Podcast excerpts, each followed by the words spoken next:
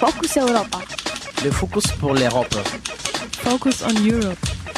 Marcos Europa. Focus Europa. Europo en Focuso. Focus Europa. Fokus Europa. Nachrichten und Themen aus Europa auf Radio Dreieckland.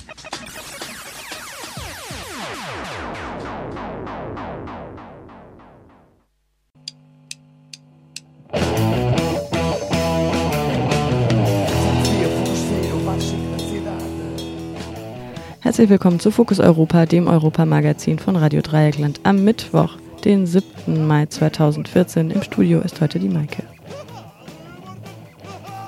Im Hintergrund hört ihr die portugiesische GEMA-freie Punkband Trash Baile.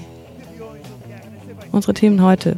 Portugal ist raus aus dem Rettungspaket der Troika. Wir blicken zurück auf drei Jahre Austeritätspolitik. Außerdem, Konrad sprach mit Attac über das EU-USA-Freihandelsabkommen TTIP. Doch zunächst wie immer die Fokus Europa Nachrichten vom 7. Mai 2014. e antes que falassem avisamos. Focus Europa. Nachrichten aus Europa auf Radio Dreieckland. Hier sind die Fokus Europa Nachrichten vom Mittwoch, den 7. Mai 2014 um 12.30 Uhr. Vizepräsident des neuen Parlaments in Ungarn hat Nazi-Skinhead-Vergangenheit. Am gestrigen Dienstag wählten die rechte Fidesz-Mehrheit und die rechtsextreme Jobbik-Abgeordneten Thomas Snyder zum Vizepräsidenten des neu gewählten Parlaments. Thomas Snyder ist Jobbik-Abgeordneter und war in der Vergangenheit unter einem Pseudonym als Nazi-Skinhead-Schläger aktiv. Neue Friedenskonferenz im Mai über die Ukraine unwahrscheinlich. Der Vorsitzende der Organisation für Sicherheit und Zusammenarbeit in Europa, OSZE, und Schweizer Bundespräsident Didier Burkhalter trifft am heutigen Mittwoch Präsident Putin in Moskau. Bei dem Gespräch soll es darum gehen, eine diplomatische Lösung für die Deeskalation in der Ukraine zu erarbeiten. Eine baldige Deeskalation des Konflikts in der Ukraine scheint jedoch nicht in Sicht. Der Vorschlag des deutschen Außenministers Steinmeier, noch im Mai eine zweite Friedenskonferenz zur Ukraine in Genf zu halten, scheiterte beim gestrigen Jahrestreffen des Europarats. Der russische Außenminister Sergei Lavrov nannte als Bedingung für eine zweite Runde der Friedensgespräche, dass die prorussischen Kräfte eingeladen werden. Dies lehnte die ukrainische Übergangsregierung ab der amerikanische Außenminister John Kerry und die EU-Außenbeauftragte Catherine Ashton forderten Russland auf, sich für eine Deeskalation in der Ukraine einzusetzen, damit die Präsidentschaftswahl Ende Mai stattfinden kann. Sie drohten mit Sanktionen. NATO denkt über dauerhafte Stationierung von Soldaten in Osteuropa nach. NATO-Oberkommandeur Breedlove sagte, die Staats- und, Regierungschefs der NATO-Mitgliedstaaten müssten darüber entscheiden, ob angesichts des Ukraine-Konflikts und des Anschlusses der Krim NATO-Truppen in Osteuropa positioniert werden sollten. Bei der Erweiterung der NATO auf osteuropäische Staaten des ehemaligen Warschauer Paktes hat das Militärbündnis entschieden, keine permanenten Truppen und Material in diesen Ländern zu stationieren. Nach dem Kalten Krieg habe man Russland als Partner gesehen. EU will Energieabhängigkeit von Russland mit Schiefergas aus USA und Kanada reduzieren. Angesichts der wachsenden Spannung und der gegenseitigen Sanktionen zwischen EU und Russland um den Ukraine-Konflikt will die EU ihre Abhängigkeit vom russischen Gas reduzieren. Um das zu erreichen, will sie mehr Importe aus den USA und Kanada. Diese Staaten fördern in den letzten Jahren insbesondere Schiefergas, das durch die umstrittene Fracking-Technik gewonnen wird. Diese Technik steht wegen der intensiven Nutzung von Chemikalien in der Kritik, die beträchtliche Risiken für Mensch, Böden und Grundwasser mit sich bringt. Im Konflikt gegen die ukrainische Regierung hat Russland eine, seine Stellung als Hauptgaslieferant der Ukraine und der EU als Druckmittel benutzt, insbesondere durch die Gaspreise und die ukrainischen Schulden gegenüber Russland. Die Spitzenkandidatin der deutschen Grünen zur Europawahl, Rebecca Harms, kritisierte das Vorhaben, die Energieabhängigkeit der EU gegenüber Russland durch Schiefergasimporte und Atomkraft zu verringern. Sie forderte stattdessen mehr Energieeinsparung, einen Ausbau der erneuerbaren Energien sowie Rohstoffimporte aus Norwegen, Italien und Spanien. Erneut großer Datenklau bei Telekom-Riesen in Frankreich. Zum zweiten Mal innerhalb von drei Monaten ist die Telefon- und Internetfirma Orange gehackt worden. Dabei wurden die persönlichen Daten von 1,3 Millionen Menschen gestohlen. Zu diesen Daten zählen Name, Geburtsdatum, Mailadresse, Telefonnummer und Internet- oder Telefonanbieter. Bereits vor drei Monaten wurden die Daten von 800.000 Menschen gestohlen. Diese könnten von Hackern für Phishing-Zwecke benutzt werden, womit sie versuchen, an sensible Daten und Passwörtern zu gelangen. Orange ist einer der vier größten Mobiltelefon- und Internetanbieter in Frankreich.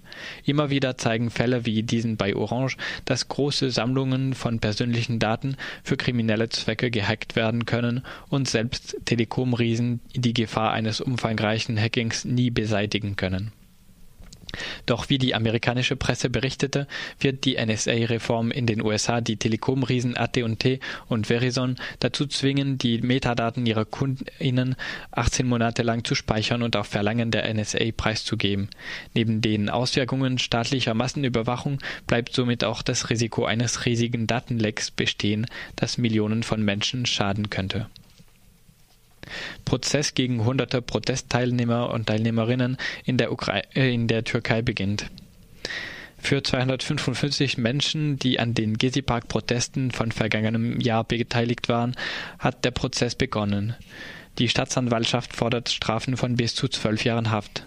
Die Proteste richteten sich gegen die Überbauung des Istanbuler Gezi-Parks und gegen die Regierung von Ministerpräsidenten Erdogan. Bei den landesweiten Unruhen und der massiven polizeilichen Repression kamen sechs Menschen ums Leben. Neue Umfrage gibt FN an der Spitze bei der Europawahl in Frankreich. Demnach erklärten 24 Prozent der Befragten, sie würden am 25. Mai wahrscheinlich für die rechtsradikale Partei stimmen. Zwei Wochen vor der Europawahl steht die Front National somit bei einem Rekordhoch in den Umfragen. Derselben Umfrage zufolge stehen die konservative ÖMP mit rund 23 Prozent kurz hinter der FN. Die regierende sozialdemokratische PS käme mit 18 Prozent erst auf den dritten Platz. Schweiz und Singapur verzichten auf das Bankengeheimnis. Am gestrigen Dienstag haben die Schweiz und Singapur das OECD-Abkommen gegen Steuerbetrug unterzeichnet. Somit verpflichten sich die Steuerbehörden beider Staaten dazu, dem entsprechenden Land jährlich über die Kontostände, Gewinne aus Finanzgeschäften, Zinsen und Dividenden von Steuerpflichtigen zu informieren. Und das waren die Fokus Europa Nachrichten vom heutigen Tag. Fokus Europa. Nachrichten aus Europa auf Radio Dreieckland. Somos amigos da Harley Davidson, dos gajos que ti. Somos amigos da Harley Davidson, somos amigos do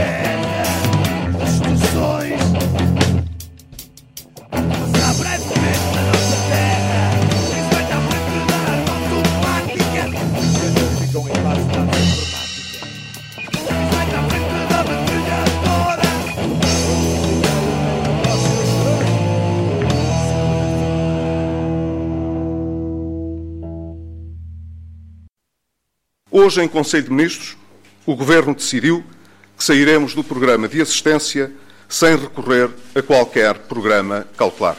Portugal will sogenanntes Rettungsprogramm der Troika ohne Übergangshilfen verlassen. Nach Irland und Spanien schafft es Portugal als drittes EU-Land, das sogenannte Rettungsprogramm der Troika aus Internationalem Währungsfonds, Europäischer Zentralbank und Europäischer Kommission zu verlassen. Am gestrigen Sonntagabend beschloss die Mitte-Rechts-Regierung von Passos Coelho, keine Übergangshilfen zu beantragen. Diese Übergangshilfen von den internationalen Geldgeber hätten das Land auf den Finanzmärkten gestärkt. Vor drei Jahren war Portugal auf Hilfen der Troika von fast 80 Milliarden Euro angewiesen. Um sich wieder selbst zu finanzieren, wurde Portugal gezwungen, seine Abgaben drastisch zu kürzen und harte Reformen durchzusetzen. Diese betreffen allen voran Beamtinnen und Menschen, die auf Transferleistungen angewiesen sind. Vergangenen Montag trafen sich die Finanzministerinnen und Finanzminister der Eurozone, um über den Ausstieg Portugals aus dem sogenannten Rettungsprogramm der Troika zu sprechen. Der portugiesische Premierminister Pedro Passos Coelho hatte bereits am Sonntag erklärt, er rechne bei diesem Schritt mit den europäischen Partnerinnen und Partnern. Dies sei, Zitat, nach Abwägung der Pros und Kontras die richtige Entscheidung zum richtigen Zeitpunkt. Zitat Ende. So rechtfertigte sich der Premier eingerahmt von seinen Ministerinnen und Ministern. Eine Lockerung der zerstörerischen Austeritätspolitik bedeutet dies keinesfalls. Es sei, Zitat, noch ein langer Weg zu bewältigen. Zitat Ende. Diese Entscheidung verteidigt am effizientesten die Interessen Portugals und der portugiesischen Bevölkerung und entspricht ihren gerechtfertigten Erwartungen. Wir haben finanzielle Reserven für ein Jahr, die uns vor einer externen Störung schützen. Wir haben das Vertrauen der Investorinnen und Investoren und die Zinsen unserer Schulden sind auf einem historisch tiefen Level. Wir werden den strengen Sparkurs im Haushalt beibehalten, denn die Mehrheit im Parlament unterstützt dies. Es ist meine tiefe Überzeugung, dass die portugiesische Bevölkerung weiter die beste Garantie für den nationalen Konsens ist, welche unserer Erholung Rückhalt gibt. Tja, aber Erholung für wen denn? Ich erinnere mich an einige Leute, die Erholung gebrauchen könnten. Da wäre zum Beispiel die Frau, die im letzten Jahr bei dem Parteitreffen minutenlang weinend in den Armen eines sozialistischen Abgeordneten lag und schluchzte. Ich ertrage diese Regierung nicht mehr. Ich ertrage diese Regierung nicht mehr. Da wären die Zehntausenden jungen Leute, die jeden Monat das Land verlassen, weil ein Studium inzwischen unbezahlbar ist. Und Arbeit gibt es auch keine. Im Jahre 2012 verließen 120.000 Menschen das Land. Das sind 10.000 im Monat in einem Land mit 10,6 Millionen Einwohnerinnen und einem gleichzeitigen Schrumpfen der Bevölkerung. Portugal hat 20.000 weniger Studierenden in den privaten Hochschulen seit 2010. Eine neue Studie aus Brüssel besagt, dass knapp 40 Prozent der jungen Leute in Portugal studieren wollen, es sich aber nicht leisten können. Die Zahl überschreitet den Höhepunkt der Migrationswelle von 1966. Das Ergebnis der Europäischen Stiftung für die Verbesserung von Lebens- und Arbeitsbedingungen klingt nicht gerade erheiternd. Jedoch hüten sich die Autorinnen vor allzu drastischen Formulierungen. Innereuropäische Migration hält sich erstmals die Wahl Lage mit Einwanderung von außerhalb der EU. Der Bruch in der Bevölkerung sei besorgniserregend, warnen die Demografen. Die Ziele der überwiegend jungen Leute seien vor allem Frankreich, Luxemburg, Schweiz und Großbritannien. Da wären die Rentnerinnen und Rentner, die teilweise ohne einen Wasser- oder Stromanschluss in prekären, dunklen und feuchten, garagenartigen Behausungen wohnen. Die Kranken, die im 21. Jahrhundert wieder an Infektionskrankheiten sterben. Bei Protesten im letzten Jahr trugen die Demonstrierenden Schilder mit einer Cocktail schlürfenden Merkel unterm Sonnenschirm im Liegestuhl, die sich von den portugiesischen Ministern in knappen Badehöschen umsorgen lässt. Darüber der Slogan Deutsch-Portugal, die Kolonie am Atlantik. Und auch die linke Abgeordnete Mariana Mortagua spricht in ihrer Rede zum 40. Jahrestag der Nelkenrevolution am 25. April von der Sparpolitik als einer von Merkel verordneter Medizin, die aber kein Heilmittel ist. Bem sei que há hoje quem se desencante com o que foi feito deste país de abril. Ich weiß gut, dass es heute viele Leute gibt, die ernüchtert davon sind, was aus diesem Land gemacht wurde. Am Ende gaben sie unsere Demokratie für eine Diktatur der Märkte auf und regieren in seinem Namen. Merkel locuta est, causa finita. Merkel locuta est, causa finita est. Wenn Merkel spricht, ist das Gespräch beendet. Wenn Berlin befiehlt, befolgt die Regierung brav. Wenn die Märkte murmeln, erzittert das Land. Seltsame Form der Demokratie ist dies, wenn im Namen der Märkte sich die Regierung jegliche Alternative verschließt und weiterhin fanatisch ihren zerstörerischen Austeritätskurs beibehält. Rechtfertigt wird dieser Verrat mit Schuld. Schuld der Alten, die auf eine angemessene Rente bestehen. Schuld der Erwerbslosen, die soziale Ausgaben verursachen. Schuld der Kranken, die zu viele Medikamente nehmen. Schuld einer Bevölkerung von Arbeiterinnen und Arbeitern, die über ihre Maßen gelebt haben. Schuld eines Volks, das es gewagt hat, nicht mehr arm zu sein. Viveu acima das suas possibilidades. Culpa de um povo que ousou ser, deixar de ser pobre e por isso perdeu a honradez. Und wie geht's jetzt weiter? Vom 25. bis zum 27. Mai ist im Süden des Landes die Konferenz Monetäre Politik im finanziellen Kontext der Evolution angesetzt. Teilnehmen sollen zwei Repräsentanten der Troika sowie Christine Lagarde, Direktorin des Internationalen Währungsfonds IMF. Das Datum der Europawahlen für ein solches Treffen sei inakzeptabel, betonte die Vorsitzende des Linksblocks Marisa Matias in einer Nachricht auf der linken Plattform schgerda.net und forderte eine Aufschiebung des Treffens.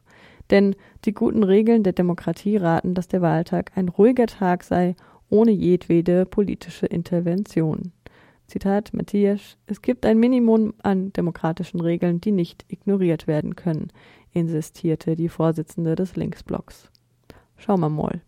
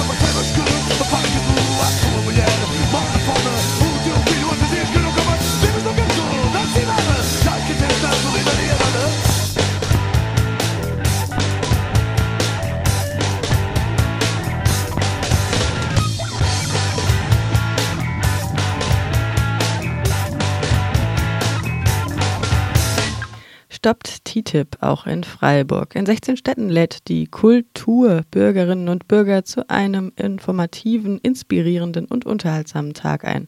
Kollege Konrad lad zwei Aktivisten von Attac ins Studio von der Tour der Kultur gegen TTIP. Die Europäische Union und die USA sind dabei, ein Freihandelsabkommen auf den Weg zu bringen. TTIP soll die Wirtschaft ankurbeln durch das Vereinheitlichen von gesetzlichen Regelungen. Doch was für die Konzerne gut ist, ist das auch gut für uns Bürger und darüber diskutieren und reden jetzt gleich hier Peter und Chaimos. Ja. Ja, äh, hallo erstmal. Äh, ich möchte gleich äh, daran anschließen und, äh, und anfügen, äh, dass, äh, dass es bei dem Thema TTIP darum geht, Konzernrechte über nationale Rechte und über Demokratie zu stellen.